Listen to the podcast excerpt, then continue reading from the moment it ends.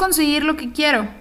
En la vida como en los negocios, salir adelante y vender para mantener a flote nuestro emprendimiento requiere de buenas relaciones y de crear conexiones para llegar a donde queremos y lograr lo que estamos buscando.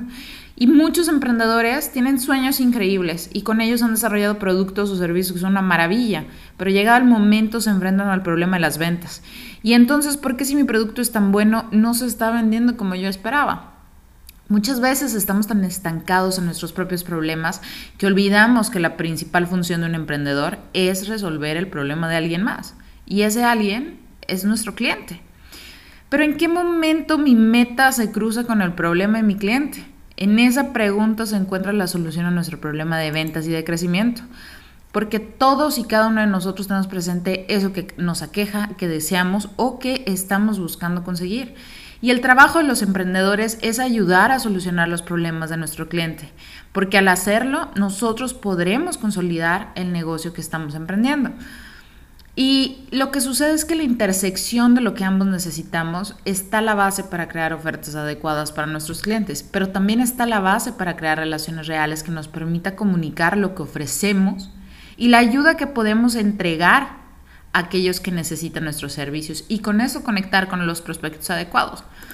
Pero, ¿cómo podríamos darle a alguien la, la, solución adecuada a su problema si no lo conocemos? El desarrollo de un perfil del cliente nos ayuda a identificar las características, no solo de él, sino de la comunidad a la que queremos llegar. Hacerlo nos permite hablarle directamente a quien necesita escucharnos y a quien necesita, necesitamos que nos escuche. Los medios digitales han hecho que esto se vuelva mucho más sencillo, porque tenemos la oportunidad de llegar específicamente a quien debemos y que está abierto a escucharnos. Pero tanto en el mundo digital como en el real, desarrollar buenas relaciones con las personas es básico. Para ello, algunos aspectos que podemos tomar en cuenta y que estoy segura nos ayudarán a mejorar nuestras relaciones son los siguientes. Número uno, mostrar interés genuino en las personas. Siempre las personas tenemos presente aquello que nos interesa, ya sea un hobby, nuestros deseos, acontecimientos importantes y por lo general estamos abiertos a relacionarnos a aquellos que sí muestran interés en estos temas o que también están pasando por lo mismo. Número dos, Aprovecha los temas en común. Es mucho más sencillo conectar con alguien cuando te sientes identificado, cuando esa persona te habla de lo que te gusta, que nos hace sentir cómodos y los temas en común son una muy buena manera de poder generar esa conexión y establecer una relación con las personas. Ahora, el número tres, actitud y sonrisas.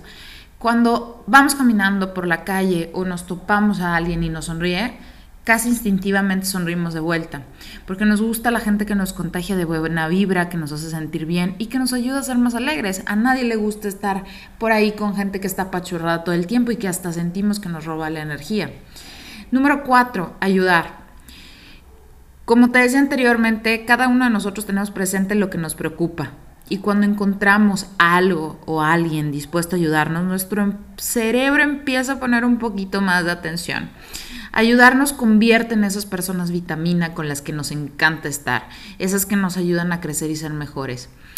Creo que debemos convertirnos en la persona que queremos encontrar, aquella que nos encantaría toparnos, tomarnos un café y tener una charla por, por horas y que nunca nos sentiríamos aburridos de estar en contacto con ella. Número 5, amabilidad. Cada persona está luchando su propia batalla. Ser amable no nos cuesta nada y menos nos empobrece.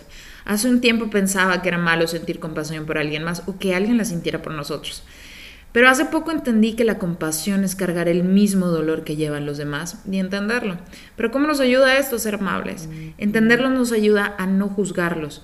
Y sucede que muchas veces la gente que actúa de una manera no adecuada, un poco grosera o fuera de lo que nosotros esperaríamos, es porque las personas tienden a proyectar sus problemas con los demás y eso los lleva a no tener una mejor actitud. No juzgarlos y entenderlos nos ayuda a poder ser amables con ellos, nos da serenidad y confianza a nosotros mismos. Además de que es una cualidad valiosísima en las personas que, tenemos, que tienen buenas relaciones con los demás. Estos cinco puntos yo creo que son base para poder establecer buenas relaciones y poder crear conexiones reales y genuinas con las demás personas. Además de que todo esto, convertirnos en la persona que queremos ser, nos ayudará a llegar a esa meta que estamos buscando y sobre todo si estamos buscando eh, desarrollar un emprendimiento en el cual el contacto con los demás es primordial, Creo que es una labor de un emprendedor podernos convertir en esa persona que nos encantaría conocer.